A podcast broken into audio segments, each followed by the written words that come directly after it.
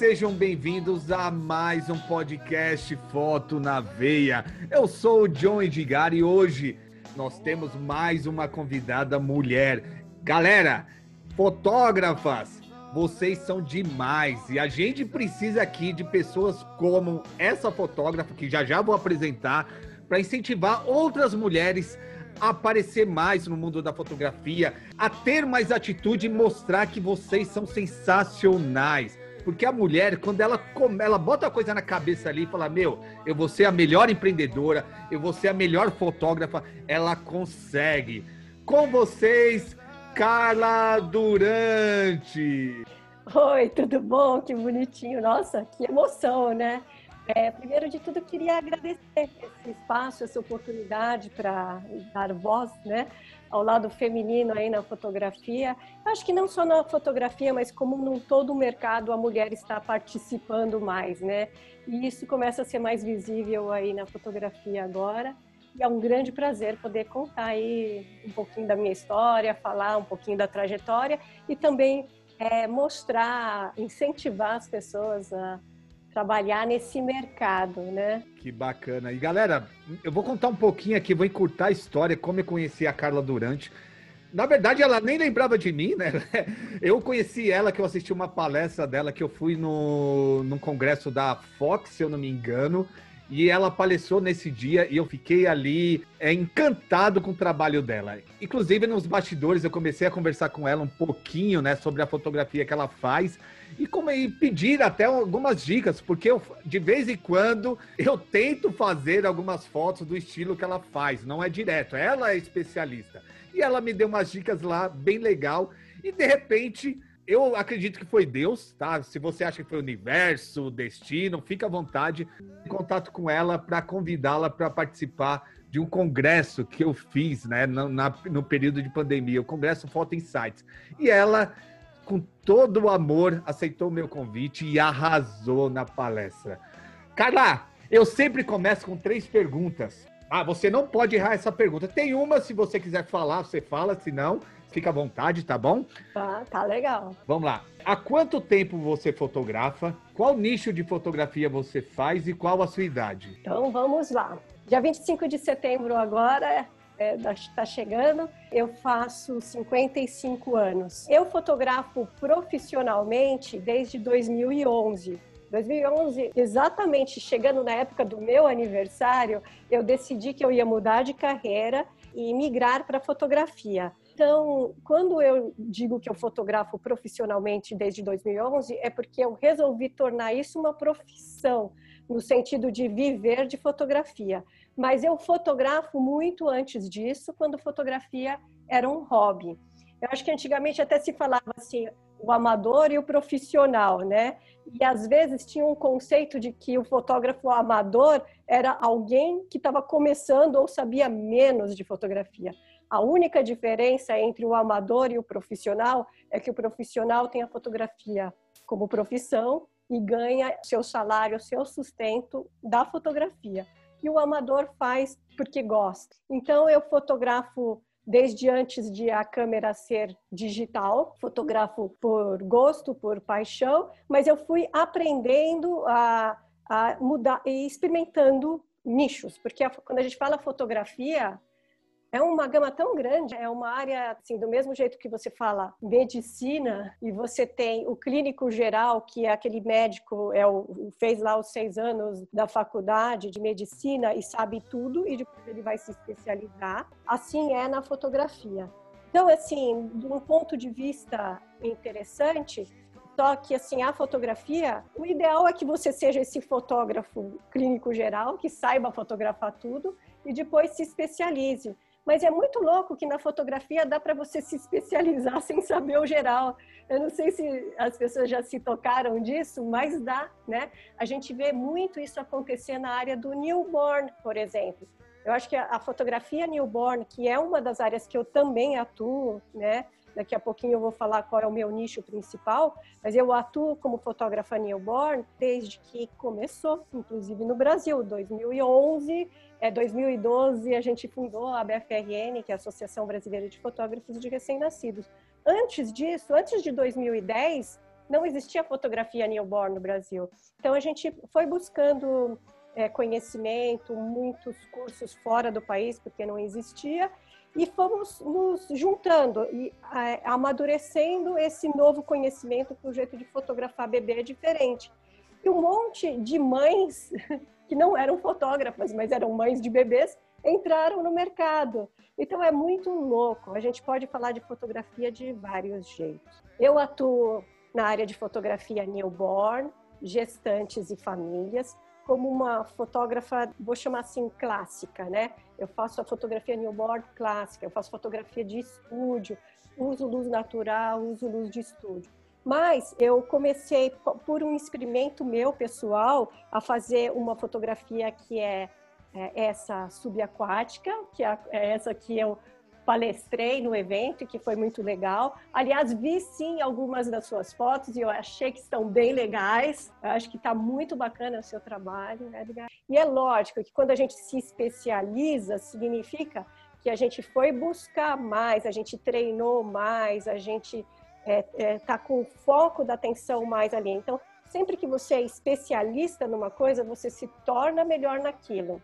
Então, já vou lhe dando, vou dando uma dica aí para as pessoas da fotografia no geral. Eu acho que assim, seja ao mesmo tempo um, um fotógrafo generalista, no sentido de esteja com a mente e o conhecimento, a mente aberta para absorver conhecimento de todas as áreas e busca um nicho, porque quando você busca um nicho de mercado, um, uma especialidade, você se torna é melhor naquilo e você se torna um, um conceito pelo qual o cliente vai te procurar para fazer aquilo. E via de regra, depois que você tem vários clientes, eles mesmos, ah, você também faz, tipo assim, eu faço newborn, ah, mas você também faz o aniversário, você também faz o batizado, você vai virando esse, esse fotógrafo, no caso de família, né? Então, é assim, cada um vai ter o interesse ou não de, de apegar toda a área, mas é muito difícil a gente se colocar no mercado falando eu sou fotógrafo e fotografo tudo. Sim. E Carla, vamos voltar um pouquinho lá no passado, quando a Carla era pequenininha. O que, que ela queria ser quando crescesse? Já era fotógrafa? Já gostava da fotografia? Não, para dizer, para dizer a verdade, assim, eu, eu sou é, de uma geração que a fotografia ainda não era essa coisa. Eu acho que quem é, de, quem é mais novinho aí já tem a fotografia meio que é, é, incutida no, nos, nos, meios é, de família, redes sociais e tudo mais. Eu sou de uma época que, quando eu era pequenininha, eu acho que poucas pessoas tinham câmera fotográfica. O meu pai era médico e ele gostava de fotografia. Então, ele tinha equipamento que, inclusive, até hoje é, eu tenho, eu uso o Nikon, né? Meu, meu equipamento todo digital, mas tem lentes, tem objetivas da Nikon, da câmera dele lá atrás, que eu ainda uso na minha.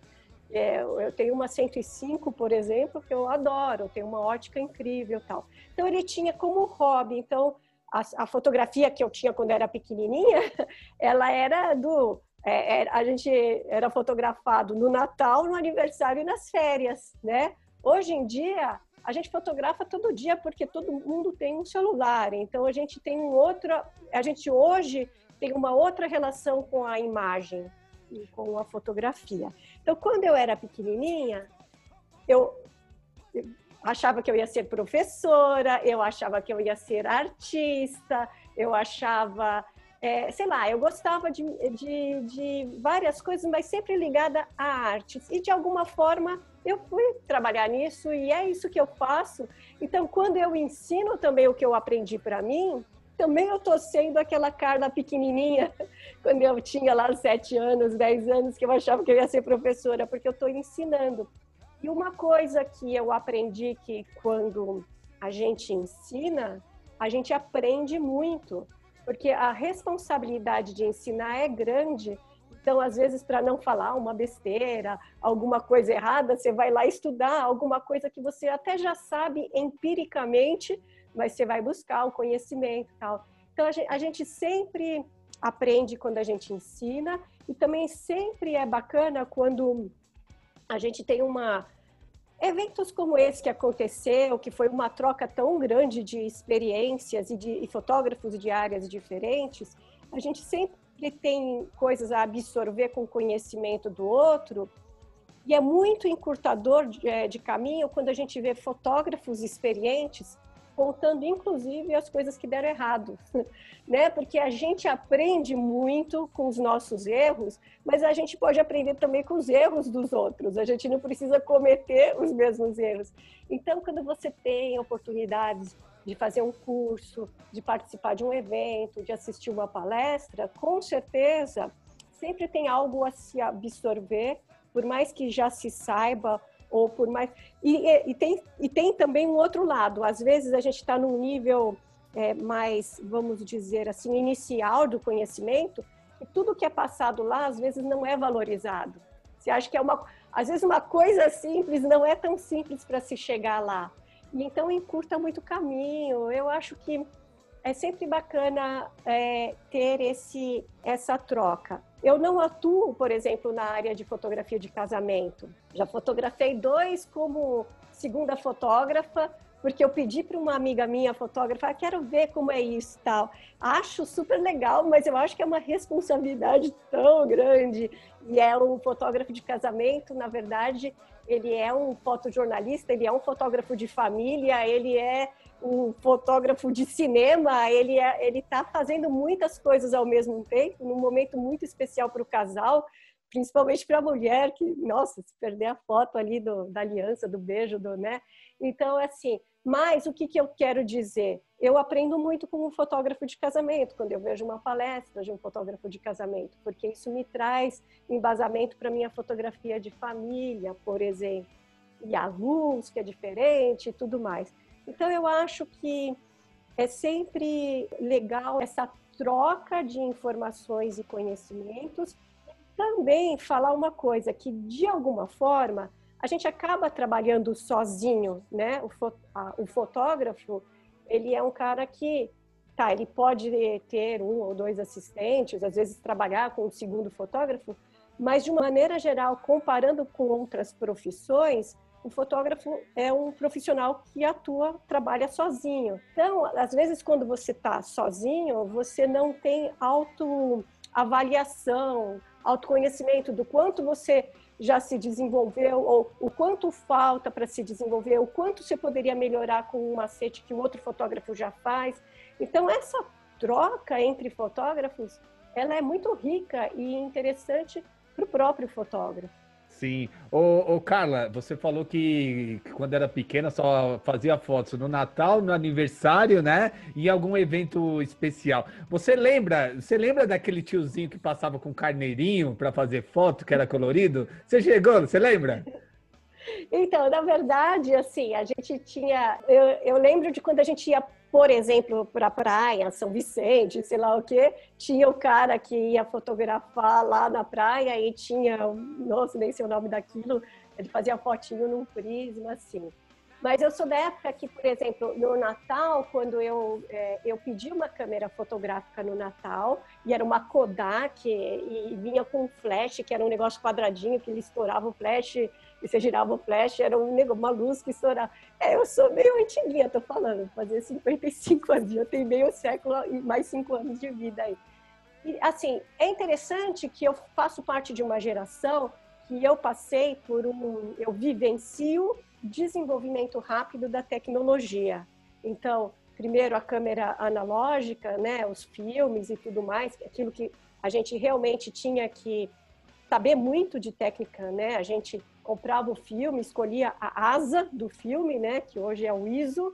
A gente colocava o filme lá e não tinha como mudar esse ISO, a asa. Então a gente mudava a velocidade, a abertura, né? É, e, o, e a gente tinha esses dois que fazem parte do tripé, que é a velocidade é para dar fotometria. E a gente só ia ver como a foto ia ficar depois que revelasse. Então, você tinha um filme de 36 poses, você tinha que pensar a fotografia que você ia fazer. Hoje você está em uma câmera mirrorless, você nem precisa pensar primeiro, você já está olhando, ah, tá claro, tá escuro, tá, vou abrir diafragma, vou fechar, tal. Então, assim, tem duas coisas. Eu acho que quem é fotógrafo e aprendeu antigamente, e você tem uma nova tecnologia, fica, é, ficou tudo mais fácil, né? E quem vai aprender agora, às vezes não, não precisa aprender tanta técnica. É meio louco isso falar, né? Existe uma briga de gerações nesse sentido.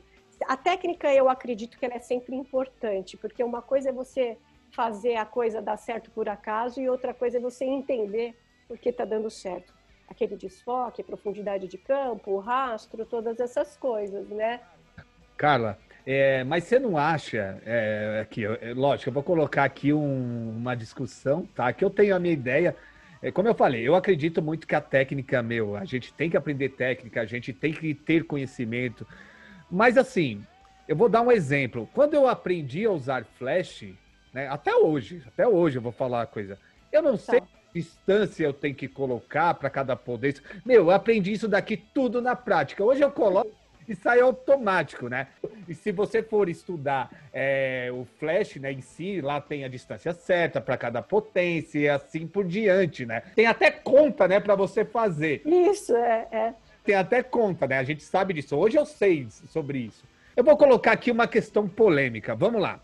Hoje em dia eu vejo nós, nós, fotógrafos, né? Você fotografa muito mais tempo do que eu, você tem uma experiência aí, tem mais experiência do que eu, né? Mas eu vejo hoje o fotógrafo né, batendo muito na tecla, o fotógrafo antigo, na hora que ele vai ensinar, que o fotógrafo tem que fazer dessa forma, porque antigamente fazia isso, fazia aquilo, né? E hoje, assim, no meu ponto de vista, a gente não precisa fazer daquela forma antiga, porque como você falou, hoje eu tô vendo na câmera ali numa mirrorless, que eu tô vendo lá como vai sair a foto. Então, não preciso ali é, ficar muito focado na, na minha técnica, na minha fotografia. Você acha que isso atrapalha hoje em dia ou ajuda o fotógrafo hoje em dia? Eu acredito que ajuda e muito. Eu acho que o aprendizado é muito mais rápido, porque você pode ver que ali, quando a gente. É, eu lembro de verdade, quando eu fiz o meu primeiro curso de fotografia, e eu entendi a asa, que hoje então é o ISO, abertura e velocidade, a regulagem disso vai dar a quantidade ideal de luz. Mas tem aqueles, ou ah, para você ter a, a, foto bem exposta, né, com a quantidade de luz correta, nem subexposta, nem superexposta.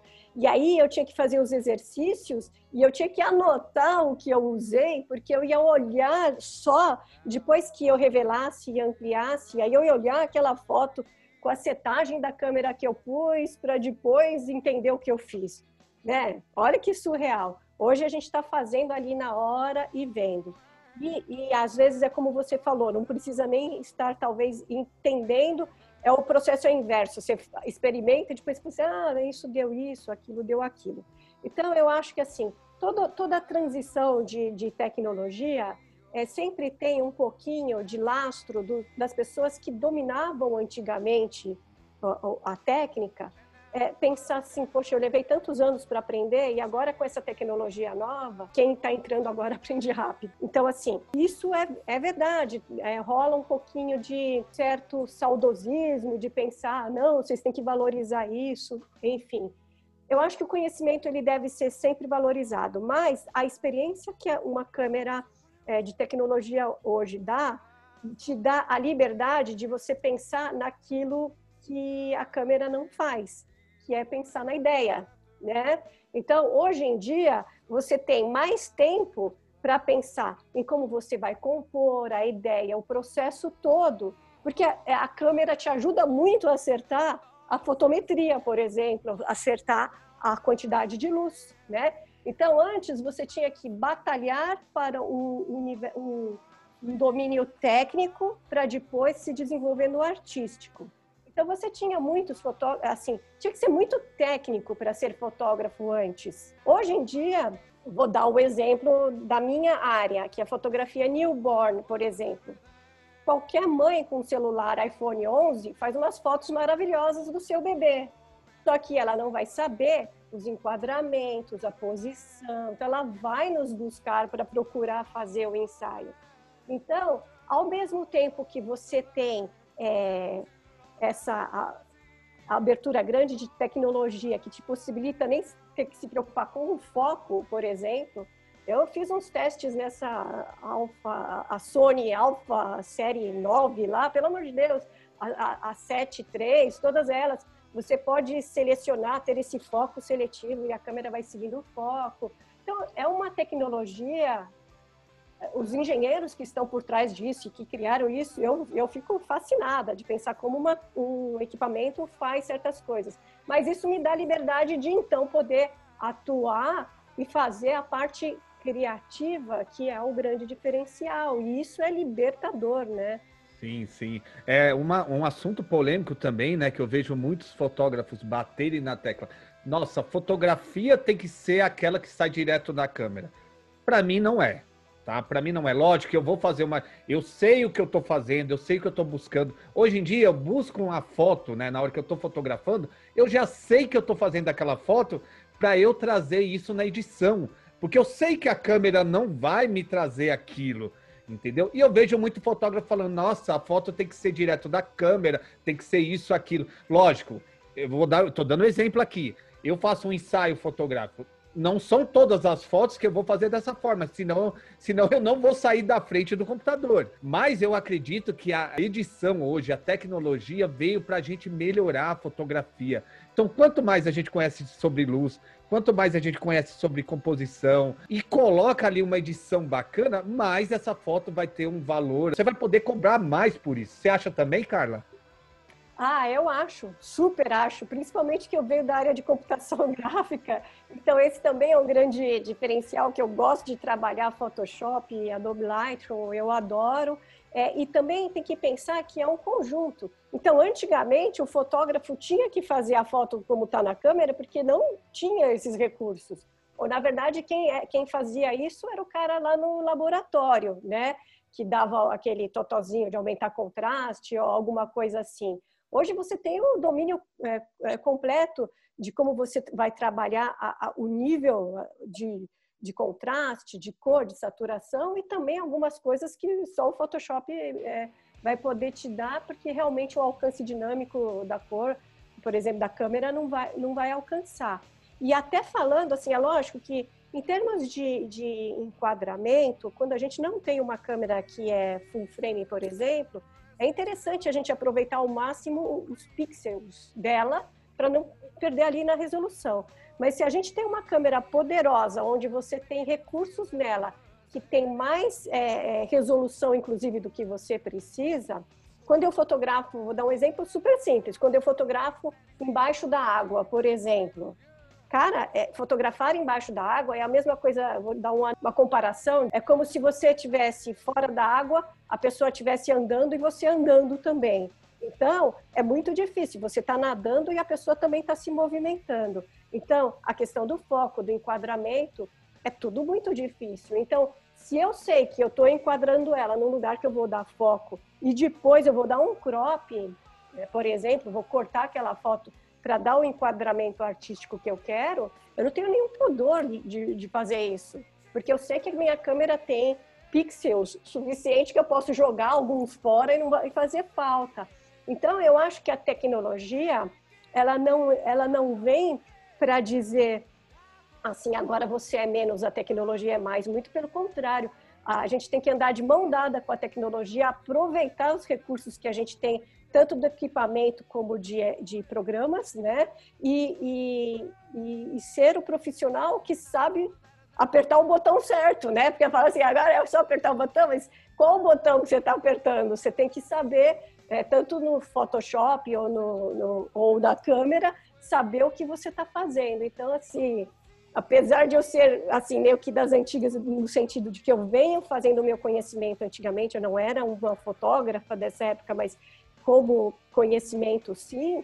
Eu, eu aprendi, teve uma época que a câmera digital, no lance, quando surgiu, ela era muito ruim. É, por isso houve muito, houve muita resistência. Até a câmera digital chegar na qualidade do analógico, levou muito. Mas ao mesmo tempo, quando você tem a soma dos dois conhecimentos, é legal. Só que hoje eu vejo meus sobrinhos, minhas sobrinhas, aprendendo a fotografar no celular, e fazendo fotos incríveis. Então, assim, o conhecimento e o olhar imagético, a gente hoje consome mais imagens. Então, nem, nem sendo é, artista ou atuando na área, qualquer Instagram que você olha das pessoas que tem um olhar mais assim apurado, Você vê, eu, eu, a Isabela, minha amiga e maquiadora da minha equipe, ela tem um olhar fotográfico impressionante, que eu falo assim, cara, você fotografa melhor do que muito fotógrafo, nesse sentido, do olhar. Então, assim, não é porque está no celular. O celular é como se fosse um bloco, é uma câmera. Cara, o celular é uma câmera, é um bloco de notas para você ir é, construindo o seu olhar. Então, de verdade, eu acho que deixar de lado essa resistência do como era antes, de como é agora, e pensar que cada vez vai evoluir mais, né? A gente está falando agora, mas daqui a pouco, né? Só pensar que Antes, antes de começar a fotografar, você trabalhava com o quê? A minha formação, eu sou publicitária, eu fiz faculdade de publicidade e propaganda. Então, na época da faculdade, eu fiz estágios em agência de, de propaganda, departamento de criação, e ao mesmo tempo eu fazia uma coisa que eu amava, que é muito legal. Eu fui desenhista de desenho animado. Então, é, o desenho animado era o desenho animado tradicional mesmo. A gente desenhava no lápis, pintava com pincel, no acetato e tudo mais. Nesse momento, houve a transição para a computação gráfica. Então, aquele desenho que eu fazia no, no, tradicionalmente, eu comecei a fazer no computador. Daí surgiu a possibilidade, era um começo, né? pouquíssima gente é, é, tinha acesso à computação gráfica, não tinha curso, essas coisas aqui no Brasil, não tinha. Mas, enfim, eu trabalhava numa produtora de desenho animado, então eu fazia uns estágios lá no departamento de computação gráfica. E aí, é, por conta disso, eu desenvolvi um conhecimento que pouca gente tinha na época, hoje em dia já é diferente, é lógico, eu tinha enviado meu currículo para a TV Cultura, porque eles iam começar a fazer o Castelo Ratimbum, olha só.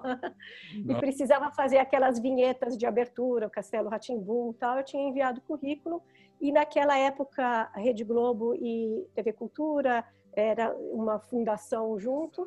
O pessoal do RH da TV Globo pegou o meu currículo e me chamou. Então eu trabalhei 20 anos no departamento de arte do jornalismo da TV Globo de São Paulo com computação gráfica. Então, eu era editora de arte. O que, que o editor de arte no jornalismo faz? As vinhetas da abertura do programa, uh, mapas da previsão do tempo, reconstituição de acidente. O avião caiu, pá, como caiu o avião, o que aconteceu, não sei o que lá. A gente fazia isso em computação gráfica. Pois, por trabalhar lá no jornalismo, quando o programa da Ana Maria Braga veio a São Paulo, né, veio para a Globo, ele era da Record e veio para a Globo, eu fui responsável por criar a identidade visual do programa, abertura, vinheta de abertura e as vinhetas internas. Trabalhei sete anos no programa da Ana. Depois o programa da Ana foi para o Rio de Janeiro, para o Projac, eu continuei no jornalismo da Globo. Aí eu pensei assim, nossa, já fiz muita coisa aqui na Globo, porque eu fiz SPTV, Globo Esporte, Fantástico, né, Jornal Nacional, essas coisas. Departamento de Arte. E fotografia, eu fazia o quê? Era meu hobby. Tá vendo essas fotos aqui atrás? São fotografias de viagens que eu fiz nas minhas férias. Eu ia viajar para fotografar. Então, aí eu fiz trekking no Himalaia, né? Então, eu fui para o Nepal, Índia, Camboja, Vietnã. Eu fui para vários lugares como fotógrafa. Meu sonho era ser uma fotógrafa da National Geographic, coisa assim. Eu sempre gostei de natureza, trekking, essas coisas mas é um mundo difícil de entrar. Então eu deixei aquilo como hobby, fui fazer um curso de fotografia de moda para aprender a fotografar pessoas, porque eu fotografava a natureza. Meu hobby era, sei lá, ir para o Pantanal e tentar fotografar os animais, essas coisas. Quando eu fiz o curso de fotografia de moda, eu aprendi esse outro universo dos flashes, do não sei o que lá, porque antes eu só usava luz natural. E me encantei com essa coisa de. Porque antes eu era a caçadora da imagem, né? O safari fotográfico. O que o animal. Vou estudar o comportamento do animal para ver se eu consigo fotografar esse pássaro, a onça, ou sei lá o quê. Aí, quando eu fui aprender moda, eu aprendi o contrário. Nossa, eu posso dirigir uma pessoa para ela ficar bonita na foto e eu fazer as fotos. Então, eu fui juntando tudo isso. Aí, em um certo momento, eu falei assim: vou montar o meu negócio, o meu estúdio e foi quando eu me dei este presente de aniversário e montei o meu estúdio de fotografia de família. Uma trajetória incrível que você teve. E deixa eu te perguntar, Você se preparou para montar seu estúdio? Você já preparou uma renda bacana? Você falou, não, eu vou montar meu estúdio, simplesmente montar, vou continuar trabalhando em paralelo, vai começar a aparecer cliente. Conta, como que foi isso? Foi difícil no começo? É, é, aliás, eu acho que esse é um, é um, é um assunto muito importante para se tocar, é, principalmente para quem está começando, ou para quem começou, tentou, deu errado, deu certo ou não. No meu caso, como assim? Eu tinha uma carreira que já tinha me dado as coisas que eu quis, que eu quis como objetivo de vida, que é comprar minha casa, comprar meu carro. É, na época, optei por crescer numa carreira. Depois, naquilo que eu senti que eu já tinha ganhado, que eu poderia ganhar e quis montar o estúdio, no meu caso, eu comecei a fazer em paralelo. Eu fotografava de fim de semana e mantive o meu emprego. Na hora que eu comecei a ver que não dava para fazer as duas coisas, criei a coragem e saltei no abismo. E para ser bem honesta, até hoje eu não ganho com fotografia o que eu ganhava lá, porque lá o meu salário era bom. Lá eu era funcionária e lá eu tinha 13 terceiro, hora extra. Agora que vem a parte difícil. Eu tenho um lado positivo que é eu faço o que eu amo, eu adoro fazer, eu sou chefe de mim mesma, eu controlo o meu próprio tempo, mas apesar de achar que eu dominava essa parte de gerenciamento do negócio, eu quebrei a cara umas duas vezes e tive que recomeçar é, duas vezes, re, me recomeçar, me reinventar, a, a entender até que ponto é, a gente é fotógrafo, quando você é fotógrafo por profissão, eu diria que 20%, se não menos, é fotografia e o resto é você é um administrador de empresa, sendo que a sua empresa é você, você mesmo, mas você e você. Então você é do office, do office boy, né? Aquele carinha que vai entregar, vai colocar no correio, vai não sei o que lá, até o CEO da sua empresa. E você tem que saber dividir o seu tempo porque tem, que, tem uma hora que você está fazendo o papel do diretor, tem uma hora que você está fazendo o papel do fotógrafo, tem uma hora que você, tá, você é o diretor financeiro, e o diretor financeiro tem que falar não para o fotógrafo algumas vezes. Então, eu vou dar exemplos simples. Eu tenho um ensaio de gestante, na qual eu lido muito com o emocional da gestante, e tem é, toda uma técnica que a gente chama beloved, seja amado. Eu carrego muita emoção, né? E aí eu, eu, o meu ensaio dura mais tempo do que um ensaio normal. Então eu quero oferecer, aquela mulher vai ficar quatro horas comigo no estúdio, tem que ter, ela é gestante, tem que ter o suco, tem que ter o cafezinho, tem que ter umas bolachinhas, um bolo gostoso. Só que assim eu não computava isso nos meus gastos, por exemplo. Até o cafezinho a gente tem que pôr na conta. Sim. Porque se eu fazia ela segurar flores e aquelas flores na foto carregava uma emoção, porque depois eu entregava as flores e dava para ela, quanto custava aquelas flores? O quanto eu posso ter uma produção que eu vou usar agora sempre a mesma produção e não todo ensaio comprar uma flor que vai custar 30 reais, depois o bolo custa mais 30, depois não sei o que lá. Então, preço é uma coisa, valor é outro, a gente demora para aprender isso, né? E a gente demora para aprender que o, o, os, os valores do seu ensaio, os preços do seu ensaio, não necessariamente são iguais do seu vizinho concorrente, porque o teu ensaio é diferente, porque o teu modo de vida é diferente. O seu salário é diferente. Então a gente tem que pensar que daquele ensaio tem que sair o seu salário, tem que sair tudo que você vai gastar para fazer aquele ensaio acontecer. Você tem os custos fixos. Então, para um fotógrafo de área newborn, por exemplo, meu conselho é sempre entrar é, é, primeiro fazendo fotos na casa do cliente, entendeu? Até pegar o jeito, até pegar clientes, porque a propaganda do seu trabalho, embora a gente tenha redes sociais e todo esse universo de postar Instagram todo dia, é isso. A gente a gente está vivendo um mundo louco onde você tem que ter a sua conta no, no Instagram, no Facebook, ter um site é muito importante, tá? Porque as pessoas falam, não, agora é só Instagram, não, ter o site é o que te passa credibilidade. A gente pode, tem que tomar cuidado para não ficar refém das redes sociais. Porque se você fica lá o dia inteiro nas redes sociais, você não está é, administrando a sua empresa, você não está é, a, a fazendo o curso que vai te fazer fazer foto melhor, você não está fotografando. Então, assim, gerenciar o nosso tempo e o nosso tempo, isso que demorou para mim, por exemplo, entender o quanto custa o meu tempo. Porque se eu sou, por exemplo, o meu tempo da Carla Office Boy é mais barato do que o tempo da Carla CEO ou diretora financeira. Só que eu sou a mesma pessoa. Então, quanto tempo eu fico eh, levando para responder um e-mail? Já não está na hora das pessoas deixarem um e-mail automático, mas que leva um lado pessoal? Então, fazer tudo isso sozinho é difícil. Então, hoje em dia, você tem uma rede de.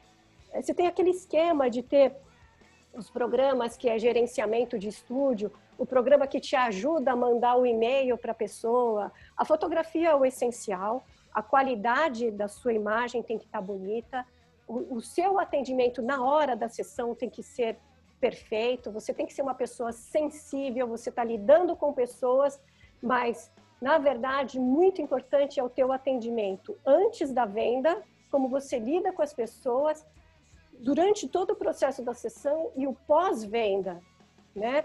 Então isso tudo, cara, eu levei um tempão para aprender. Eu levei umas quedas de mim mesma, que eu mesma passei rasteira em mim, não tenho vergonha de falar, e retomei. Eu tive momentos, não foi mais de um, em que eu fiquei no vermelho, mas eu consegui me recuperar. O importante é a gente aprender no que, que a gente errou. Não, desde saber organizar os seus arquivos no seu computador. Sim. Quando você chega, fazer o backup, dar a nomenclatura correta, para depois, quando você precisar desses arquivos daqui seis meses, você saber exatamente onde está, sem precisar levar meia hora, uma hora para achá-los, né? Ô, ô, Carla, deixando uma dica para os nossos ouvintes, galera, uma coisa que eu faço todo dia todo dia. Tenho, eu tenho uma lista ali que eu coloco quais as coisas principais que eu tenho que fazer, qual é a meta desse mês que eu tenho que atingir, quanto eu vendi, o que eu preciso fazer, né, para melhorar minha empresa, o que, que eu preciso delegar para fazer minha empresa eu coloco o que, que eu preciso estudar durante esse dia, coloco depois o que eu aprendi com esse dia. Meu, isso é muito importante. Você parar ali quando você acaba seu expediente você refletir, meu, o que, que eu fiz de errado? Eu poderia ter feito isso, poderia ter feito aquilo para dar uma melhorada. Então vou anotar aqui, ó. E agradecer também. Eu coloco sempre ali o que eu tenho que agradecer por esse dia, né? Quem eu tenho que agradecer. E ali eu ser muito realista e dar uma porcentagem para minha produtividade. Já aconteceu, cara, de eu dar 10% para minha produtividade. E olha que eu fiz coisa pra caramba, mas eu não consegui realizar as coisas que eu tinha marcado nessa lista. Então, quando você escreve, você olha aquilo lá, parece que dá um desejo assim, que fala, meu, eu tenho que fazer de qualquer jeito. Sensacional! Você deu uma dica sensacional e super importante, porque por mais que a gente deixe na cabeça as coisas que a gente quer, ou precisa fazer, se você não escreve, ela não vira um planejamento. Ela primeiro tem que ser o planejamento para depois ser executado. E, e, é bacana, dica de ouro isso. E, e, e essa, esses 10%, achei legal isso. Não, mas você tem que ser realista. Você não pode falar, nossa, não, para mim não foi isso. Galera, o maior crítico do meu trabalho e da minha vida sou eu mesmo. Quando eu me critico ali, que eu vejo que eu tô fazendo algo errado, cara, eu busco ali conhecimento, se eu tô precisando de conhecimento para evoluir, para mudar aquilo. Se é uma atitude minha, se eu vejo, meu, eu tô tratando pessoas de uma forma ruim porque eu não tô passando pelo momento legal, nesse exato momento eu não tô bem, então eu tô refletindo isso nas pessoas. Você tem que parar e começar a analisar, e você tem que ser o seu autocrítico tanto na sua fotografia como na sua vida. Meu, eu vou ser mais direto. Você tem que criticar muito mais sua vida para depois você criticar sua fotografia. Quando você estiver bem com você mesmo, você vai fazer uma fotografia bacana. Aí você vai criticar menos seu trabalho, seu modo de, de fotografar, é, a sua fotografia em si. Ô, Carla, deixa eu. Eu tô, com uma, eu tô curioso. Deixa eu te perguntar. Seu pai era médico. Você nunca sentiu vontade de ser médica? É, eu tenho, é, de uma certa forma, alguma coisa que não é o ser médica, mas é o cuidar das pessoas. Eu tenho esse olhar cuidadoso com as pessoas, e isso eu trago na minha personalidade por conta é, dele. Na época, eu, Na época que eu fiz vestibular, eu até prestei medicina só para agradar meu pai. E eu tinha passado para a segunda fase da Santa Casa e eu tinha passado para a segunda fase da FUVEST na publicidade e também para a Metodista. E foi a faculdade que eu fiz, que é, que é em São Bernardo. No ano que eu fiz, era uma das melhores faculdades da área de comunicação social. Quando eu passei, eu falei assim, ah, acho que eu não vou nem fazer a segunda fase, porque se eu entrar na faculdade, acho que eu vou fazer medicina, né? É, o meu irmão mais novo acabou sendo médico, então alguém da família tinha que ser. Mas não, eu, eu sempre, desde pequena, também ouvi, é, sabe, quando é, essa coisa, eu sou do signo de Libra, eu gostava de desenhar, então eu cresci ouvindo, a Carla vai ser artista, a Carla isso, e de alguma forma é o que eu sou e o que eu trouxe para mim. Mas você sabe que eu acho que isso que você falou agora, de quando a gente está bem na vida, a gente, a gente leva isso para o trabalho e quando a gente não está, também. Então é assim, porque o trabalho que a gente faz, ele é uma parte da nossa vida. A gente precisa do trabalho para ter o sustento. A gente, graças a Deus, é, pertence a uma parcela pequena das pessoas que faz o que gosta. Você trabalha no que gosta, ganha o dinheiro e também tem as outras coisas que você gosta de fazer, mas assim, é, infelizmente, uma grande parte das pessoas no mundo é, trabalha para poder comer, né? Então, ali, aqui você já tem que estar tá agradecendo, no sentido de nós que estamos aqui na área de fotografia, com certeza fazemos aquilo que gostamos. Isso já é um grande passo, né? Então é assim.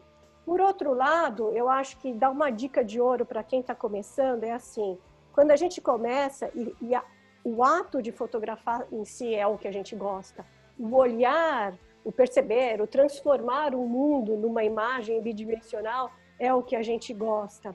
E a gente, a gente dá bastante atenção nisso. Ok, se isso for seu hobby, que você vai fazer na hora que você quiser, quando você quiser, como você quiser. Quando você passa por um processo de aprendizado também, você está ali envolvido e aprendendo. Mas quando você torna isso profissão, você tem que tomar o cuidado de que não é só para isso que você tem que olhar, porque principalmente quando a gente tem a sessão fotográfica e depois a gente vai editar as fotos, por exemplo, e é um trabalho que a gente faz hoje com a pandemia está todo mundo entendendo o que é esse home office, né? Mas o fotógrafo já era um cara home office, né? Estúdio office, vamos dizer assim. Você vai perceber que sem querer você vai passar mais tempo às vezes trabalhando, do que estando com a sua família, do que cuidando da sua saúde, cuidando do seu sono. Muito importante, super importante, parece conselho de tiazinha velha, mas vou falar. É muito importante dormir, o sono é sagrado. Então, você virar uma, duas noites é, acordado porque você está editando fotos, porque você precisa entregar, é uma coisa. Agora, tornar isso um hábito é o pior hábito que você pode ter, porque tem um custo, e esse custo é a tua saúde. Então, se você está tendo que é, é, trabalhar dessa forma, tem alguma coisa errada. Você não está sendo, é, talvez, talvez você não tenha o conhecimento suficiente para editar mais rápido, ou porque você tem outras coisas para fazer. Então, talvez seja o momento de delegar para alguém essa parte, você cuidar da outra. Você tem que tomar muito cuidado com o equilíbrio, que é uma linha tênue da tua vida, pessoal com a tua vida profissional e a, a tua saúde. Porque a, você, é, você tem que cuidar da sua saúde, porque assim, agora comparando, eu trabalhei 20 anos mais do que isso em mundo corporativo, ou seja, eu era um funcionário, eu era um assalariado, eu tenho plano de saúde, eu tenho fundo de garantia. O fotógrafo não tem isso, cara. Se você ficar doente, não tem ninguém lá para te cobrir. Então, assim, você tem que pensar que daqui a alguns anos você vai se aposentar, então você tem que trabalhar para essa aposentadoria, você tem que trabalhar para pagar um, um, um, plano de saúde seu, pessoal. São coisas que a gente não pensa quando a gente está apaixonado, está apaixonado pela profissão. Então, uma dica, vai fazer esses cursos do, do Sebrae, essas coisas de ser um administrador né? Vai fazer curso, não só de lá, de, eu acho que hoje o mercado oferece várias oportunidades de curso, que você tem que pensar que você é um administrador de empresas, a sua empresa é você mesma, você vai administrar ela, mas nunca esquecer que você é uma pessoa e, e, e realmente, porque é, você tem que cuidar desse balanço, dessa energia tua, vital. E, e assim, cara, fotografar é lindo, é gostoso e é maravilhoso, assim. Então, assim, dá para fazer de, de forma e uma coisa que eu tô indo, eu nem quero caminhar para esse lado tão sério para vocês não se assustarem, porque é muito legal falar que eu sou fotógrafa profissional e eu tenho fotografia como meu hobby. É legal, eu mantenho também. Tem horas que eu estou foto, fotografando para mim mesma, para eu me divertir. E tem horas que é para o meu cliente. E tem horas que eu estou fotografando para o cliente que tem foto lá que não é para o cliente, não, é minha. Eu dou umas aspirações, aproveito o momento lá embaixo da água, invento o que eu quiser. Não vou dar essa foto para o cliente porque ele vai achar essa foto muito louca mas ela faz parte do meu processo criativo para outra coisa. Então, assim, é essa, é esse jogo que a gente tem que ter entre a liberdade e o compromisso, né? E entender, principalmente, desculpa aí se eu estou falando muito, mas eu gosto de aproveitar esse canal, essa oportunidade que você está me dando de, de falar com pessoas que de repente estão começando ou estão intermediárias, é que é assim, o fotógrafo, é, ele é muito legal quando você está num grupo. Eu, eu acredito muito na associação, tanto é que eu, né, a gente fundou uma associação, mas, por outro lado, há que se tomar um, um cuidado tanto com o tempo quanto com a energia que se dispensa nisso. Então, hoje em dia, a gente tem grupos de Facebook e grupo de WhatsApp, que são grupos de estudos, de leitura, de crítica, autocrítica, a crítica do outro, e a crítica, quando ela é construtiva, ela é muito importante para o crescimento. Mas, assim, não é, e tem um momento que você não está dentro do grupo, mas você está na rede social, no Facebook, para postar fotos para os seus possíveis futuros clientes. Este não é o momento de outro fotógrafo estar te criticando ou você ser autocrítico lá a autocrítica ou a crítica de um fotógrafo para outro tem que acontecer nos grupos fechados, onde estão os fotógrafos, e não na rede aberta, onde existe o possível público consumidor. E tomar cuidado de que você não está fazendo foto para outro fotógrafo curtir e achar legal. Você está fazendo foto para um cliente que não é fotógrafo comprar a sua fotografia. Então a gente tem que ser autocrítico, é, no sentido para a gente evoluir, mas entender que se tem alguém que está gostando e comprando a minha fotografia, tá bom. Não é porque o outro fotógrafo que é melhor do que eu achou a minha fotografia ruim, é que eu não estou. Você entende o que eu estou falando? Tem que, tem que achar esse equilíbrio. E às vezes as pessoas ficam muito perdidas neste pequeno mundo que é um grupo bom de estudo, mas que se for por muito tempo pode ser prejudicial, né? Sim, e, e, assim, galera, quando a, a, Carla tá falando de equilíbrio, não vai, meu, não, pelo amor de Deus, não vai trabalhar quatro horas e, e, e, descansar quatro horas. Não é isso. Galera, você tem que trabalhar. Fotógrafo, ele não trabalha apenas oito horas. Eu não trabalho, a Carla, eu tenho certeza que não trabalha apenas oito horas. A gente trabalha 12, 14, tem hora 15, 16. Tem hora que eu estou fotografando um casamento, quando eu vou ver, já foram 18 horas de trabalho. E eu nem notei isso. Então, galera, se dedica. Equilíbrio é o seguinte: eu tenho, meu, eu tenho a minha vida, a vida do John, que eu tenho minha família, tenho o tempo que eu vou para academia, que eu vou todo dia, tenho o tempo que eu vou ler, vou estudar, mas a minha empresa para mim é meu foco, por quê? Porque existem pessoas que dependem de, de mim. Existem meus filhos, existe minha esposa, existe minha mãe, meu pai, existem os colaboradores que trabalham comigo, existe também os meus clientes. Então, mais justo do que é eu dedicar mais tempo para essa empresa, que é, é, a minha empresa. Uma coisa que eu falo, Carla, eu já falei, eu, se eu não me engano, eu já falei isso num podcast aqui, que assim, a gente tem que ser o melhor do mundo. Quando a gente fala melhor do mundo, não é, não quer dizer que você vai ser o melhor do planeta Terra, mas sim do mundo, do seu mundo. No mundo John, tem pessoas ao redor que dependem de mim, que se inspiram de mim, que, que eu é, é, que ver, é, que, que começa a olhar a minha vida como uma, um exemplo de vida. Então eu tenho que me dedicar bastante para que eu não. Lógico, eu vou errar, mas eu tenho que errar o mínimo possível. porque tem pessoas que eu amo que dependem do meu trabalho. E o fotógrafo, né, e a fotógrafa, isso o ser humano em si nunca para para pensar sobre isso. Né? Ele quer pensar que vai ser, é, eu vou ser o melhor fotógrafo do planeta Terra. Pode ser que você seja, mas tem uma hora ou outra que vai aparecer outro que vai ser melhor que você. A vida é assim. Foca, falar, não, eu vou ser o melhor do meu mundo. E você se torna o melhor do seu mundo, você começa a buscar. É o seguinte, quando você tem essa consciência que você tem que ser o melhor do seu mundo, não é para você se acomodar. É para você buscar conhecimento toda hora. Toda hora você tem que evoluir. E o engraçado, cara, quando você tem consciência, né, que, que você tem que ser o melhor do seu mundo, as coisas começam a acontecer. Começa a aparecer trabalho.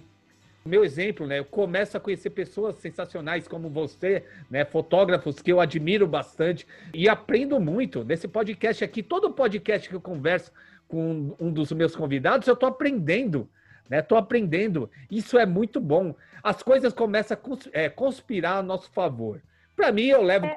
Deus, né? Mas tem pessoas que levam como destino, sorte, meu, que se dane o jeito que você acha. É. Né? É, a, a, a, eu, putz, é bem isso mesmo. É, o resumo disso é assim: é, como filosofia de vida, não só para o trabalho, mas como você mesmo disse, como, como pessoa, como ser humano, e levando isso para o trabalho, eu penso assim, eu coloco assim isso para mim. Hoje eu vou fazer o meu melhor de hoje, que vai ser melhor do que ontem, porque eu já tenho a experiência que eu tive ontem. Então assim, hoje eu vou fazer o meu melhor. É o melhor que eu posso fazer hoje. Amanhã com certeza eu vou poder fazer melhor.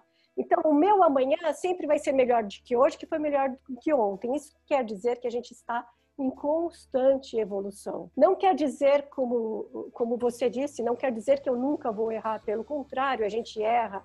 A gente tem que aprender que o erro, ele é, é, um, é, é, um, é um jeito de a gente aprender.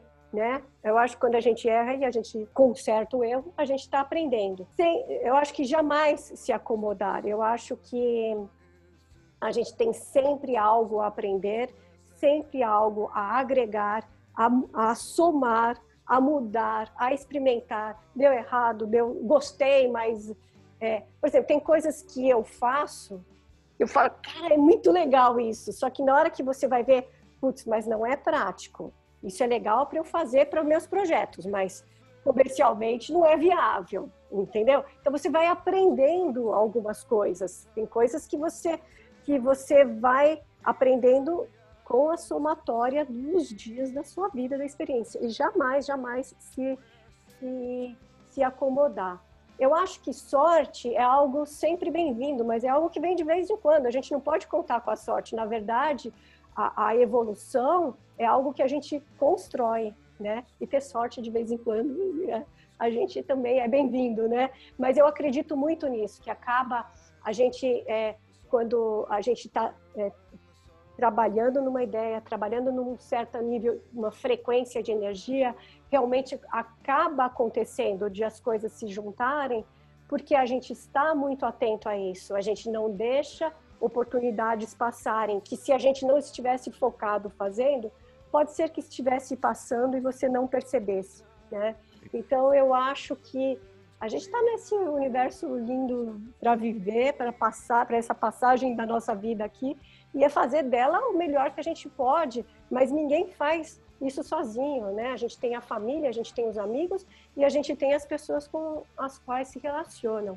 Um pouquinho antes da gente começar o podcast, você perguntou sobre como estão as coisas nesse período de pandemia, e é interessante ver que, assim, como a gente lida com newborn gestante, é lógico que houve aquele primeira fase em que todo mundo parou, porque era importante parar para entender o que está acontecendo no mundo, para entender que, é, que nível de relacionamento a gente pode ter ou não, mas à medida que a gente aprendeu os cuidados necessários que a gente tem que ter e vai tomar, como é interessante perceber que os clientes que vão voltando são justamente as mães é, daqueles bebês que a gente já fotografou e está vindo para um segundo é, ensaio do mesmo bebê ou um, um, segundo filho que teve. Por quê? Porque a gente construiu algo bacana.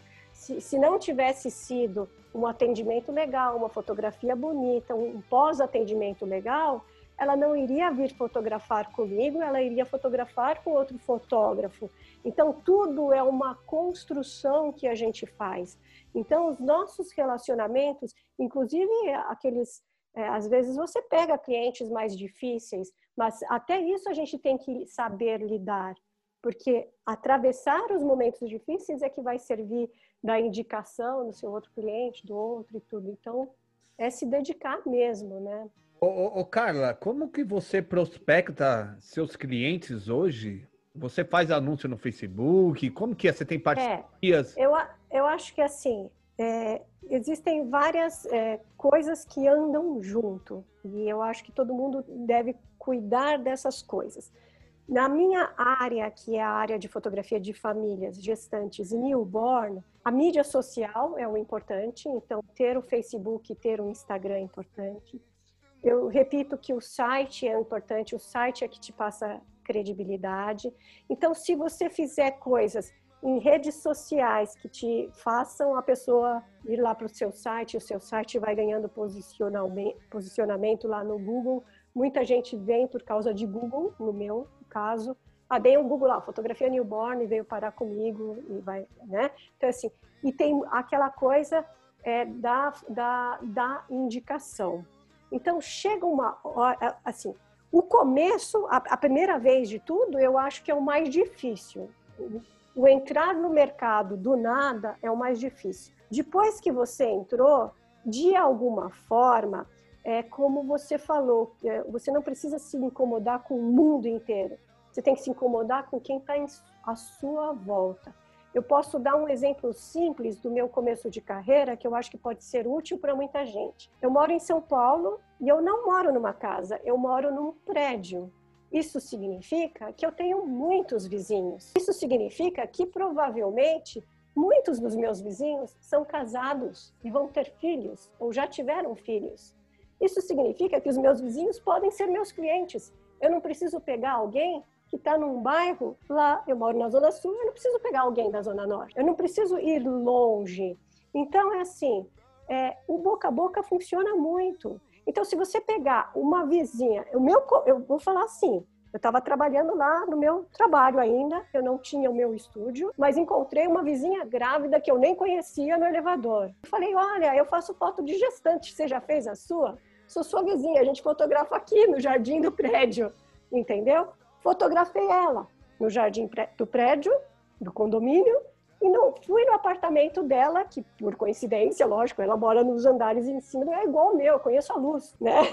Eu sei como é o quarto, como é a sala, eu conheço a luz. Fotografei, fiz um lifestyle. Ela achou lindo, comentou para outra vizinha, que comentou para outra vizinha, que tem uma amiga que mora em outro lugar, que tem uma outra amiga que mora no lugar. Essa, isso é uma rede social, é uma rede social não necessariamente virtual. Do mesmo jeito, então, existe a rede social na internet. Então, peguei essa foto e não deixei só a vizinha falar para a vizinha. Peguei a foto dela, posto no Facebook. Na época era Facebook, agora é Facebook e Instagram. Faz um post lá, escreve alguma coisa e vai perpetuando, né? A, a, vai é, gerando mais pessoas vejam. Então é assim, o fotógrafo, ele, é, em redes sociais, uma dica que eu dou, você vai seguir outros, outros fotógrafos e você vai seguir tanto no Instagram quanto no Facebook para buscar inspiração. Mas, na verdade, você tem que seguir. É, eu vou dar, é, de novo, exemplos do meu nicho que é melhor. Ao invés de você seguir um fotógrafo concorrente seu, pegue é, quem que faz as roupas para gestante, qual é uma madeira que o nenê usa. Você tem que pensar, se eu, se eu vou fotografar gestante, o que a gestante está procurando? E é buscar esses, é, é, é, é, pensar como ela, o que, que ela estaria procurando na internet, ver qual é esse universo e ser seguidor deles, no sentido de que você vai montar essa rede de que você é, quer estar entrelaçado. Então, se você vai fazer um post de uma gestante, de uma foto de gestante, não, é, não posta só a foto da barriga, por exemplo, mas dá uma dica, uma dica que a gestante precisa ouvir. Olha, você não vai tingir o seu cabelo né, nos três primeiros meses. Da... Sabe, pega essas dicas com o médico, com o pediatra, com não sei o que lá, e coloca conteúdo na sua fotografia, a ponto de que ela vai compartilhar com outras gestantes, entendeu? Eu acho que uma dica que é, é eu quando eu comecei fotografia newborn, por exemplo, que não existiam cursos, e eu, eu queria falar assim, eu sou casada, mas eu não tenho filhos, então eu não tinha experiência de ter um nenê. Eu não sabia nada de nenê. O que, que eu fui fazer? Eu fui lá na maternidade fazer aquele curso, sabe aqueles cursos que o casal faz quando vai lá na maternidade São Luís, você vai ganhar um nenê, você tem que aprender a trocar fralda. Eu fui fazer um curso disso, porque eu fui aprender a lidar com o nenê. Então, só que lá... Então, assim, você está numa cidade pequena, procura conhecer as, exatamente as enfermeiras da maternidade, porque você vai fazer foto de nenê. Então, a, a, o seu universo para prospectar clientes, ele vai além do que apenas as redes sociais. As redes sociais são as grandes e importantíssimas ferramentas que a gente tem em mãos hoje, que torna mais fácil o nosso trabalho do que era antigamente. Quando imagina o mundo quando não tinha Facebook, como que você arrumava cliente? Se você somar essas duas coisas, vai ser legal, entendeu? Mas o importante é, primeiro de tudo, saber quem que você quer como cliente. Pensar como, ah. pensar como esse cliente, a tal da persona que eles falam, né? quem é o cliente que eu quero, me colocar no lugar desse cliente e falar, se eu fosse esse cliente, onde eu estava? O que, que eu estava pesquisando na internet? O que, que eu estava buscando? Para estar lá.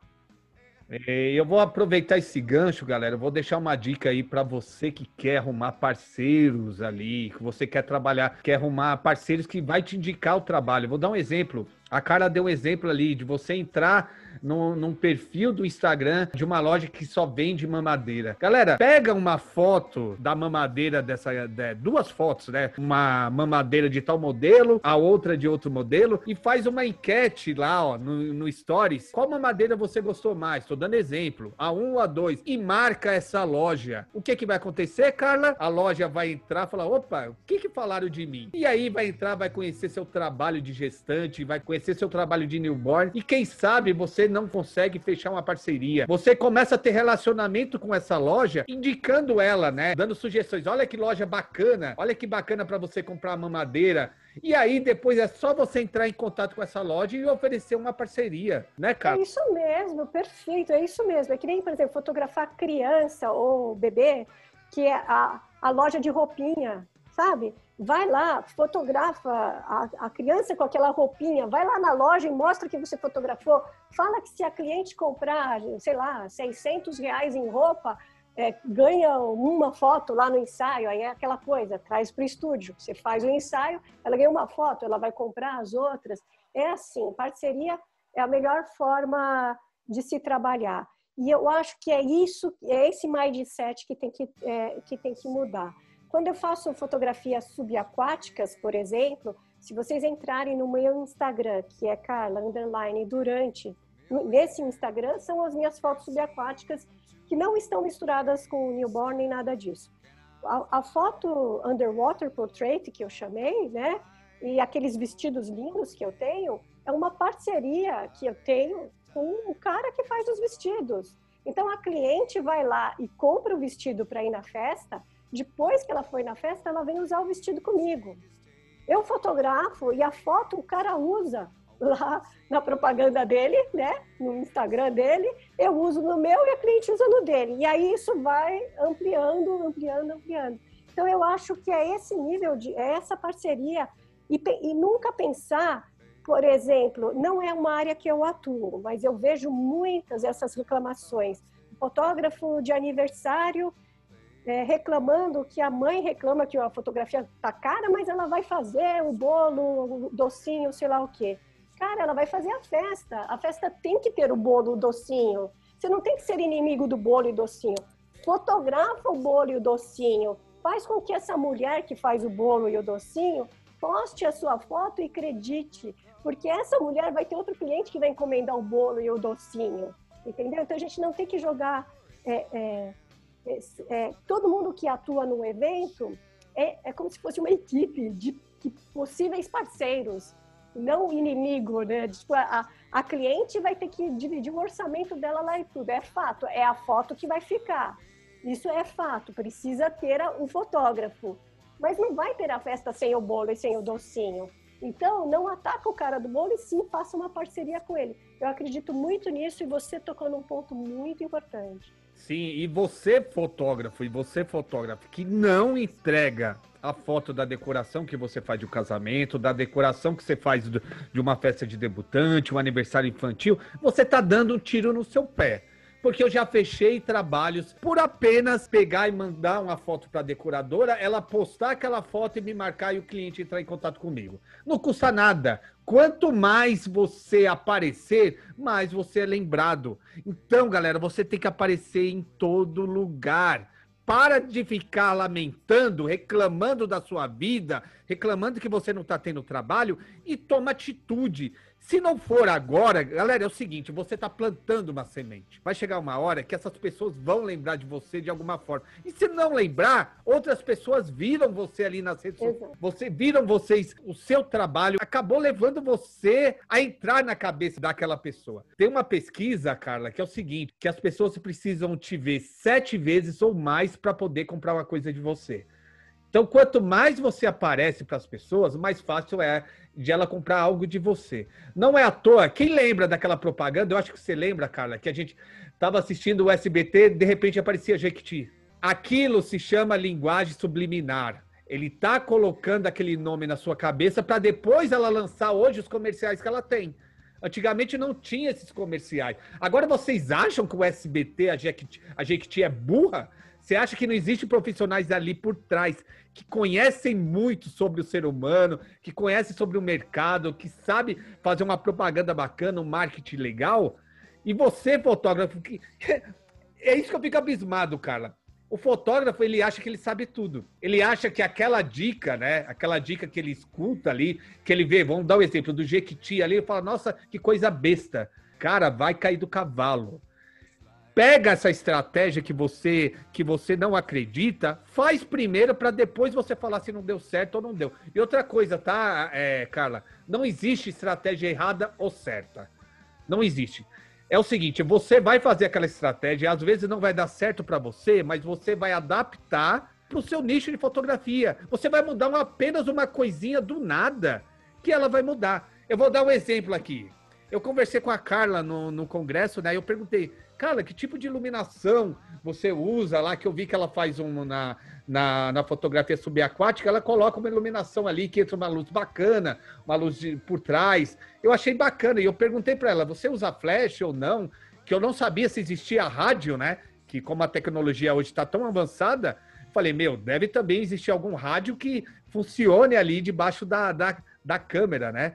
Cara, eu peguei essa ideia para mim, só que eu, às vezes eu não uso eu não uso essa iluminação que ela tem, mas uso outra coisa ali.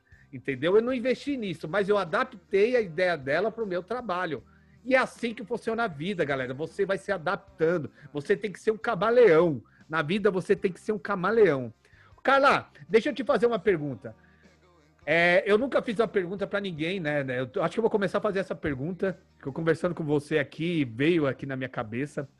Qual foi o maior erro que você cometeu e não cometeria mais na fotografia?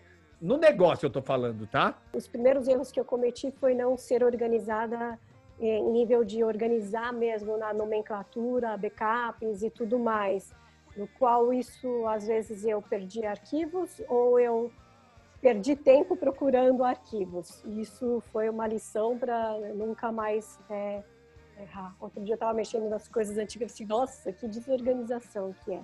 Em termos de negócios, assim, o meu erro foi não saber quanto eu gastava de fato para poder é, organizar os meus valores. E pensar que, às vezes, quando eu dava o meu valor, eu achava caro, como se eu falava assim: putz, mas eu não compraria isso. Eu pensava assim: nossa, com esse dinheiro dá para eu comprar um iPhone. Eu não, eu não iria fazer uma sessão de fotos. É errado pensar assim. É, não, não são comparativos, porque eu não sou o meu cliente. O meu cliente é o prospecto, inclusive, alguém que tem um poder aquisitivo maior do que eu. Então, é assim, a gente tem que é, se valorizar, valori saber valorizar o nosso o nosso trabalho. Entender, porque realmente é muito difícil dar valor, dar preço a serviço. É algo difícil. É diferente do que quanto custa essa calça, quanto custa esse telefone, quanto custa uma coisa concreta. Quando a gente está vendendo imagem, a gente não está vendendo uma fotografia. Quando, quando eu faço um plano de, é, no sentido, eu tenho três planos, três valores diferentes para fotografia newborn. Ela não é pegar aquele valor e dividir por 20, que é o número de fotos, e cada foto custou aquilo. Não é assim que se calcula. Porque dentro daquela fotografia tem todo um processo de ter feito o bebê dormir, saber posicionar o bebê, toda essa parte técnica da fotografia, mas o mais importante, o que aquela fotografia significa para aquela mãe e para aquele pai, né? Não é a foto em si. O vinho não é a uva. É, qual é o prazer que está dando tomar esse vinho no, no jantar X tal. Então, tudo isso está aglomerado, está junto. Então, eu acho que o, o maior erro que eu acho foi ter começado um negócio sem entender de negócio. Eu acho que fazer um curso de administração e vendas é um dos primeiros passos para você montar o um negócio. Porque às vezes você não tem essa visão e saber dar esse valor para o seu trabalho.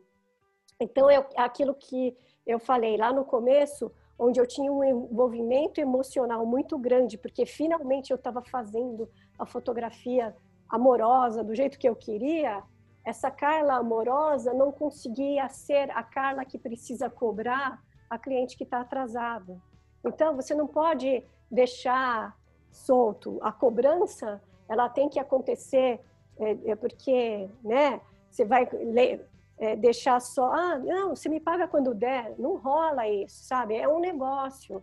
Então, assim, tem que ter juros, se vai pagar atrasado, se vai pagar parcelado, pode ter desconto. Então, você tem que entender de negócio, porque é, você não chega no supermercado e faz assim, né, muita, é, dessa forma tão pessoal. Então, é, o, o, meu principal erro foi eu não ter entendido o valor do meu, do meu próprio trabalho. E eu acho que esse é o primeiro passo. Bacana, bacana. Galera, meu, com uma eu nem. Agora eu vou fazer essa pergunta em todo o podcast, porque isso já funciona como uma dica. Porque quando o fotógrafo fala do maior erro que ele cometeu, né? Galera, você já pega isso como exemplo para não cometer. E Carla, infelizmente a gente está chegando no final do podcast. O bate-papo tá bem legal. E eu sempre peço para os meus convidados, para as minhas convidadas, indicarem um livro e um filme. Não precisa ser livro de fotografia, é, filme de fotografia, livro de negócio ou filme de negócio. Se for de negócio, melhor ainda, mas fica à vontade. Caramba, tinha que estar preparado para isso, porque realmente a gente vive ouvindo, ou deveria ouvir aquela frase, né? A minha fotografia não é só fotografia, mas são os filmes que eu vi, os livros que eu li e tudo mais. Isso é pura verdade, né? Então, é, é assim, é, cinema, assim, eu acho que é essencial para a gente, porque é, é, um, é um meio que está ligado ao nosso, ao nosso métier, né, ao nosso fazer, não só pela imagem, né, eu acho que o cinema tem essa coisa incrível que é a imagem, a composição, mas o cinema conta uma história, né? A fotografia é contar história. Vocês estão ouvindo hoje em dia o termo storytelling, somos seres humanos, a gente vive de contar histórias. Então, assim, qualquer narrativa de filme é, serve para você pensar que quando você vai fotografar, por exemplo, você tem que contar uma história, a história daquele aniversário, a história daquele casamento, a história que tem que ter o plano geral, o detalhe, a emoção, a foto perfeita, mas a foto que nem é tão perfeita, mas que está contando uma história, né? Então, assim, Ai, meu Deus, eu, eu, filmes preferidos é difícil porque assim eu tenho é, eu tenho vários e de várias áreas. É, eu vou aproveitar uma carona na minha fotografia de, de foto subaquática e falar de um filme que não é filme, mas que é a animação, aproveitando o que eu faço, né? fiz desenho animado, computer graphics, essas coisas, né? E eu gosto muito do desenho Procurando Nemo. Simplesmente é uma história incrível, é, com uma computação incrível e, que, e o fotógrafo que vai fazer fotos subaquáticas, se olhar as cenas, vai perceber olhares, detalhes, ângulos que a gente não perceberia porque não é o nosso universo, é o universo do Nemo lá e de todos eles, né? Mas o que eu acho mais incrível do Procurando Nemo é a transformação que os personagens passam. Todos, e se vocês repararem é, que todo bom filme de cinema é, de alguma forma você acha bom, porque os personagens atravessaram a história e se transformaram. Eles não começaram igual e terminaram igual. Assim é a vida, você passar pelas experiências e se transformar. Então, o meu filme é Nemo, e, é, e o meu livro é. Eu tenho vários, eu tinha um que estava aqui pertinho, mas não vai estar. Tá. Eu gosto muito de um livro Posso pegar um livro que acho que está aqui? Peraí, eu vou pegar. Pera só um pouquinho. Vai lá. Mas eu sou uma pessoa que é, eu gosto de ler, tá? Eu acho importante ler. Então eu leio livros técnicos é, de fotografia, eu li muitos, mas eu também leio livros de, de histórias, de romances e literatura. É, eu tô lendo esse daqui também, tá? Da Lígia Facundes Teles, que chama As Meninas. É lindo, tá? E a maneira como ela escreve é incrível. Então, às vezes, quando você lê um livro, você vai imaginando o cenário, você vai imaginando coisas, e eu acho que o livro, é, a boa escrita, ou eu gosto de poesias também, mas nesse caso não é a poesia, mas essa escrita que diz algumas coisas e outras estão nas entrelinhas para que você complete da sua forma com a sua experiência. E eu sou fissurada é assim no espaço, no universo, essas coisas. Então, é, também estou lendo esse livro aqui, né, Origens, esse cara da, daquele programa Cosmos, sabe? Eu adoro essas coisas, eu fico acompanhando o lançamento de é, estação espacial, essas coisas de ficção, de futuro, de Marte e tudo mais, gosto muito.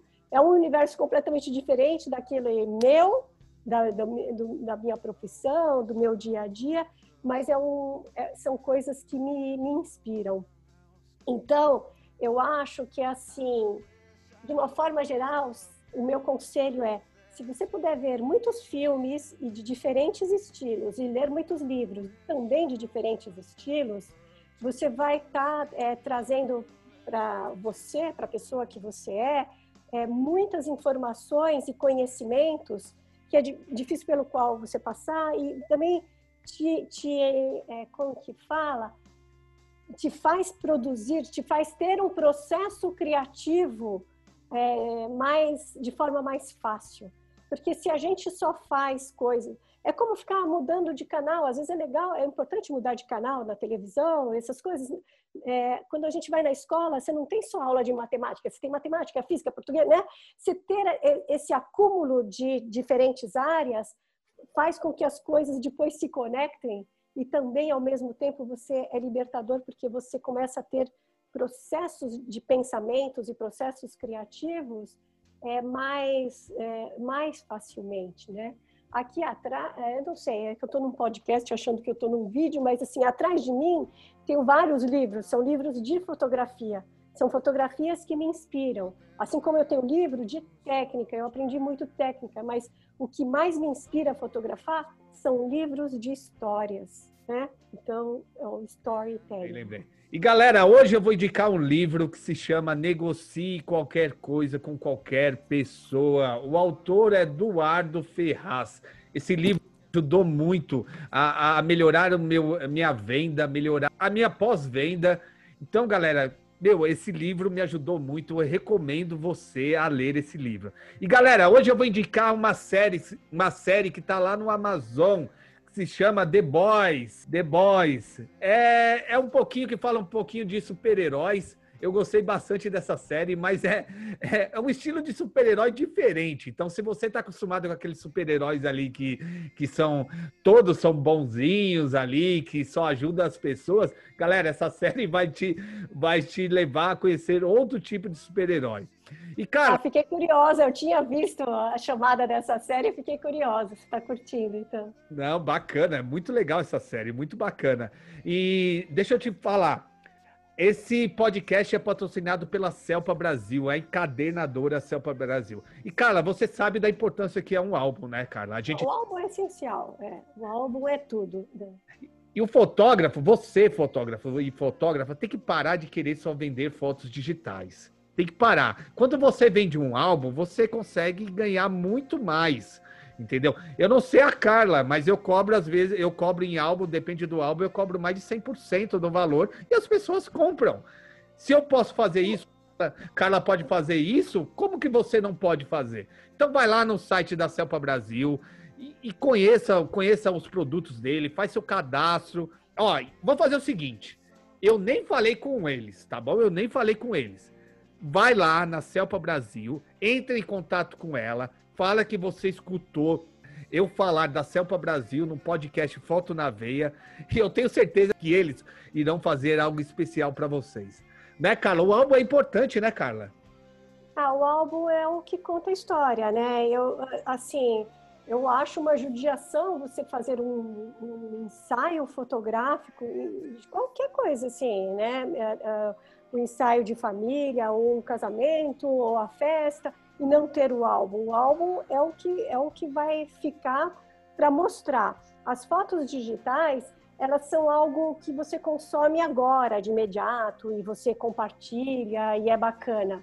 Mas ao longo da história, ao longo dos anos, o que vai ser legal vai ser abrir aquele livro lindo de fotografias que é a fotografia da sua família, você vê essa história sendo contada, é diferente. E daqui a alguns anos as pessoas não vão ficar pegando um computador, rede social, sei lá, essas, essas imagens vão se perder, né? Assim, então é assim, eu acho que é essencial. E eu acho que assim, se, eu, se vocês fotógrafos ainda não fazem o álbum, faz algum, pelo menos de amostra, para quando você tiver uma sessão fotográfica e você levar um, quando o cliente vê um álbum na mão, ele vai querer, né? Então é assim, é legal ter um para mostrar, ter um de, de amostra, pega, faz, monta um álbum de amostra como um ensaio completo ou vários como um portfólio e mostra porque é algo tangível, é algo que se pega na mão e é lindo, né? E Carla, como que o pessoal pode fazer para conhecer um pouquinho mais da Carla, conhecer do trabalho dela? Se você dá alguma consultoria nesse momento aí da pandemia online, faz seu jabá. então vamos lá.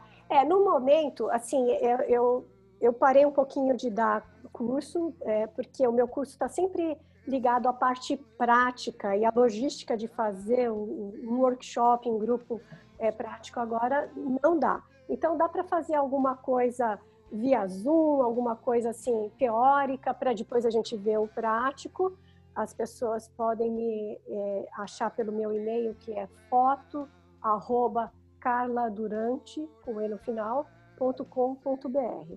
Foto, arroba carladurante.com.br o meu Instagram, no Instagram vocês só vão ver a foto subaquática. Eu estou começando do zero. Olha que legal, eu vou começar do zero um novo Instagram.